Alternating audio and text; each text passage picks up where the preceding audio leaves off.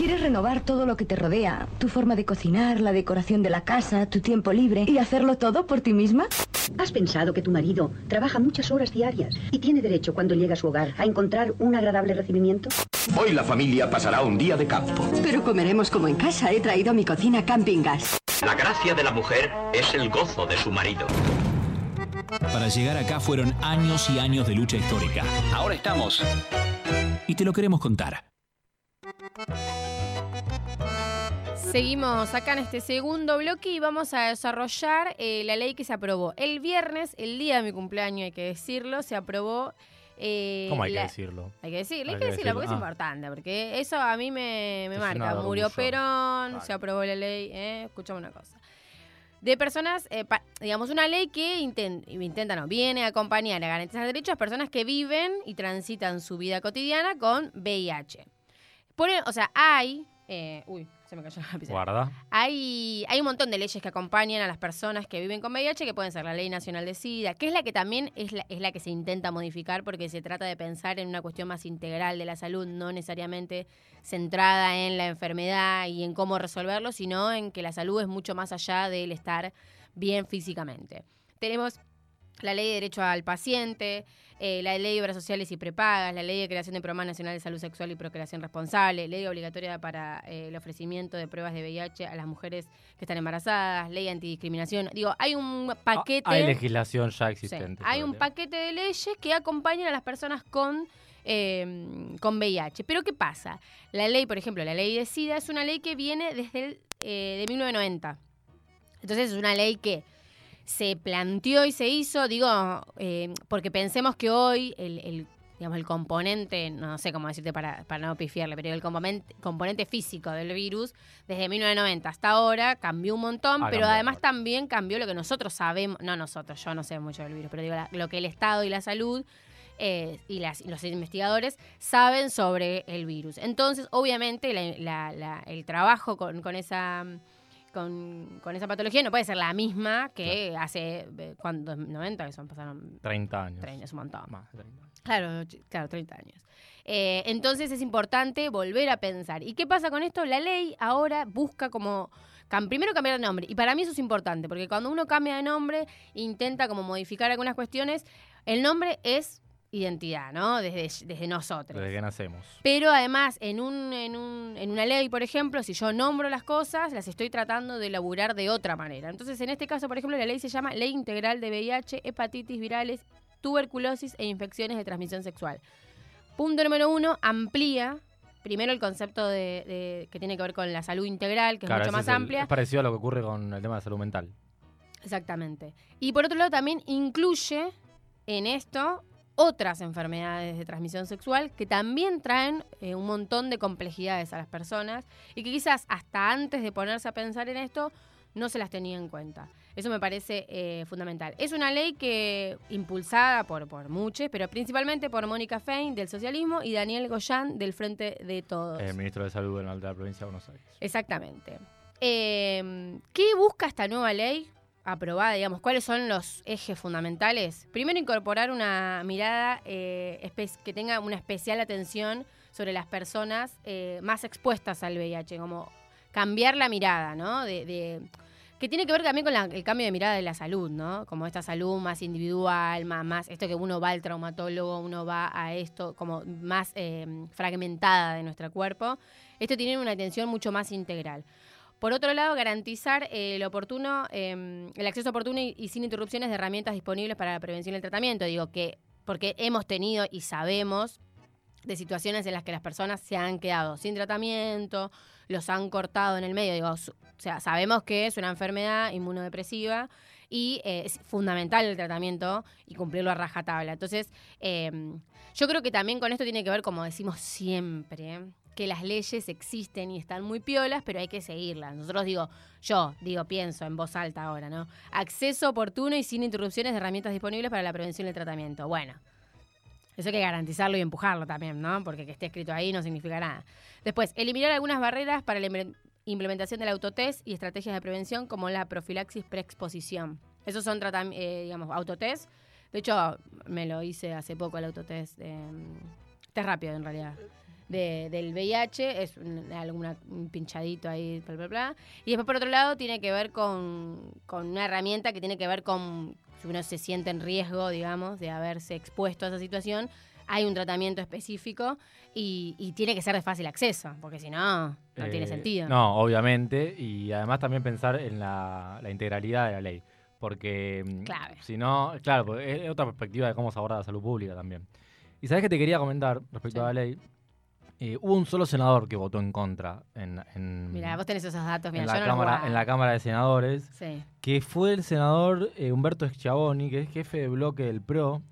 eh, dijo, no estoy de acuerdo con legislar por patología. Eh, la iniciativa fue aprobada con 60 votos afirmativos de todos los bloques en el Senado. En diputados hubo 8, rechazos. Eh, bueno, como decías vos, la ley busca garantizar el acceso a una libertad gratuita al tratamiento de VIH. Pero eh, dijo, no estoy de acuerdo con legislar por patología. Hay muchas enfermedades que son tan o más graves que el HIV y no tienen una jubilación anticipada o una ley específica. Bueno, a ver, ¿qué le decís? ¿Qué le respondemos a Schiavoni? No, me parece que ahí, ahí es clave pensar en relación a, a, mm, digamos, con el largo, con el tiempo y, digamos, hace, hace muchos años en la historia, sabemos también la discriminación, porque las personas que transitan su vida con VIH han eh, sufrido a lo largo de todos estos años. Me parece que eso es clave, decir que, eh, que no son discriminados o que no lo merecen. En una época porque- la enfermedad de los homosexuales, por ejemplo. por ejemplo. Y también, por ejemplo, en algunos momentos cuando vos vas a buscar trabajo, eh, si tenías VIH no, no, no te contrataban. eh, digamos, ¿y cómo sabían que vos tenías VIH? Porque te habían hecho un test sin, sin, que, sin avisarte a vos lo que, que lo habían hecho. Eso Claro. pasaba mucho en los trabajos. De hecho, probablemente muchos que hemos pasado por algún preocupacional nos deben haber hecho ese test y nosotros quizás ni lo sabemos. Digo, eso está prohibido. Eh, o sea, uno no puede elegir a una persona para trabajar en un lugar por si, eh, digamos, tiene o no una enfermedad que yo estoy o no de acuerdo, que yo creo que, digo, en algún momento también es una enfermedad donde está sumamente confuso cómo contagiársela. Entonces Claro. era como tipo, no, si tiene VIH no voy a poder tomar mate más con él, Claro. no voy a, no voy a poder este compartir el tenedor, no, no, no quiero que esté cerca, digo, como si Eso, fuese el eso la coronavirus. falta de, de información ¿no? y del desconocimiento hacia otras enfer- enfermedades que se conoce el nombre, se, se sabe que son enfermedades existentes, pero no, no hay una real concientización. Bueno, por, por- eso es importante la, la educación sexual integral en las escuelas. Eh, yo me acuerdo cuando estaba en la primaria y se empezó a hablar de la ley de educación sexual integral y muchas maestras horrorizadas ante el hecho de no saber cómo abordar Claro. la, la educación sexual integral. Después, por otro lado, también algo, algo importante relacionado con el trabajo, porque algo, algo clave es que a las personas que tienen VIH durante muchos años, les como hablamos recién, tipo, les costó mucho conseguir trabajo, les costó mucho sostenerlo. Las prepagas, digo, tienen una, un- la ley tiene como esta cuestión del PMO, que es el programa médico mm, obligatorio, digamos, todas las prepagas y las obras sociales tienen que garantizar prestaciones mínimas. O sea, todos los argentinos y argentinas tenemos esas prestaciones mínimas de salud. Eh, bueno, el- las personas con VIH no estaban dentro, ¿no? digamos, de, esa, de ese PMO, entonces era muy complejo el tratamiento. Eh, y bueno, nosotros también sabemos, porque, por como sabemos, como sabemos siempre y como hablamos, lo que significa que a vos te discriminen en un trabajo, en la escuela, digo, a vos, una, un, pibe, un pibe, una piba con VIH, probablemente la escuela la hubiesen discriminado, quizás se la hubiese abandonado, quizás no hubiese conseguido un trabajo, probablemente viva en situaciones de vulnerabilidad, probablemente esté pasando un montón de necesidades, digo, que a vos te discriminen en, en algún en alguna parte del Estado, por llamarlo de alguna manera, genera diferentes consecuencias y si nosotros empezamos como a atar un- algunos cabos, nos encontramos con un montón de personas con VIH que a lo largo de su vida no han tenido herramientas ni posibilidades eh, en su vida. Y en relación a eso, yo creo que hay dos de que, lo hablamos y que son las dos cosas más importantes de, la ley, tiene que ver con eh, la primero la empleabilidad, digamos, favorecer la empleabilidad de personas con VIH y en este caso es volver a recalcar que es prohibido hacerle el test a una persona sin avisarle y, mucho menos no contratarla porque tiene VIH. Bueno, puede ser muy óptimo para el trabajo, pero que vos no la contrates porque tiene VIH, eso está mal, eso no se hace. Eh, y después, por otro lado, también pensar en le- acceso a pensiones no contributivas para quienes vivan con VIH o ciertas consecuencias de la hepatitis viral, digamos, o acceder a jubilaciones adelantadas con 20 años de aporte. ¿Para qué se hace eso? Un poco respondiéndole a- al muchacho, eh, no tiene que ver con que le estamos regalando, porque esta, viste que la gente, ahora Ah, que está sí. todo complejo, la gente, no, No, eh, lo estamos regalando. a Como la fue gente". cuando se ve la UH, se embarazan para cobrar un plan. Claro, bueno, esta No, gente tiene. VIH para Claro. jubilarse antes. No, pensemos que a lo largo de la historia son muchos, muchos, muchos años de eh, expul- expulsión del sistema. Donde las personas no consiguieron trabajo, donde, digamos, una persona hoy de capaz 40, 50 años que vive con VIH, hace 20 años que no consigue laburo, que se alimenta como puede, que vive como, como puede. Digo, es una manera de reparar que tiene el Estado, de alguna manera, todo ese daño y no hacerse cargo durante De- tantos años. Desde una perspectiva más política, digo, no son muchos los temas en donde todos los bloques políticos se ponen de acuerdo y votan eh, unánimemente, ¿no? Entonces, si hay un tema donde ocurre, donde un solo senador, en este caso, u ocho diputados, eh, rechazan la iniciativa, quizás el que está un poco a contramano, si me permitís Sí. el término, sos vos, ¿no? Claro. Eh, sobre todo diciendo esto de no le podemos dar beneficios a la gente que tiene VIH. Y bueno, me parece que ese no, justo ese no es el mensaje. Eh, por eso es importante lo que decís vos, la gente que vivió toda su vida excluida de un montón de situaciones. Claro, claro. Para eso vamos a escuchar las palabras de Mónica Fein del socialismo, que fue la gran impulsora de, este, de esta ley, de este proyecto inicialmente y de esta ley ahora. Así que, si la podemos escuchar. Quiero también agradecer profundamente a las organizaciones sociales que pusieron en agenda esta ley. que permite actualizar la ley 23.798, que fue muy importante allá por el 1990, una ley que fue una gran herramienta, pero que 30 años después, con el avance de la ciencia, legislativos y los avances sociales, es necesario modificar. Hablar del VIH-Sida es hablar de una pandemia que se ha extendido por más de 40 años, una pandemia que no siempre ha estado en el debate público. En nuestro país se considera que 140.000 personas viven con VIH, a las que se suman todos los años 4.500 personas que contraen la infección por VIH en Argentina. Y cuando hablamos de muertes, y lo han dicho muy bien las organizaciones sociales, en causas de enfermedad relacionadas con el SIDA, estamos hablando anualmente de 1.400 personas.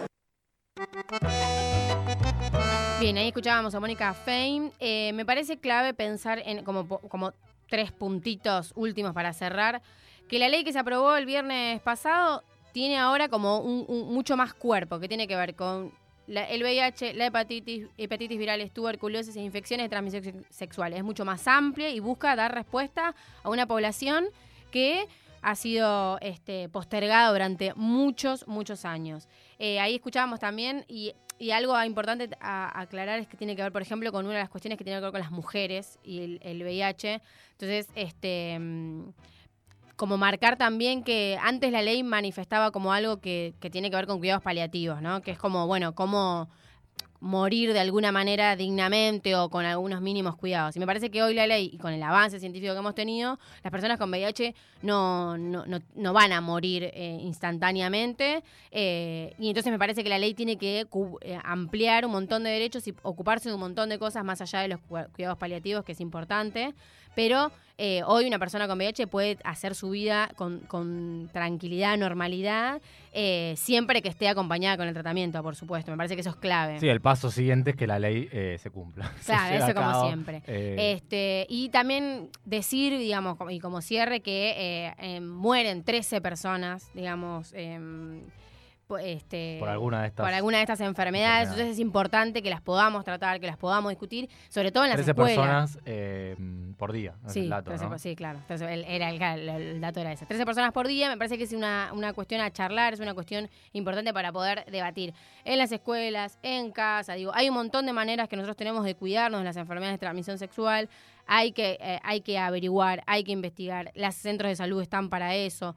Las escuelas, las familias, digo, no, no, no pongamos a la sexualidad en, en un espacio de tabú, sino que hagámoslo con, con deseo y libertad, pero cuidándonos, por supuesto, y que y si no, están, estén estas leyes para cuidar a las personas que, que están transitando estas enfermedades, pero no ocultándolas y negándolas, sino haciéndose cargo y eso me parece clave. Así que eh, celebramos esta aprobación de la ley. Como vos decís, hay que hacer eh, que se cumpla. cumpla. Así que si llegamos a saber algo más y algunas cuestiones que no estén pasando de esta ley, les vamos a seguir charlando. Vamos a una pausa y enseguida volvemos. En tránsito, en tránsito.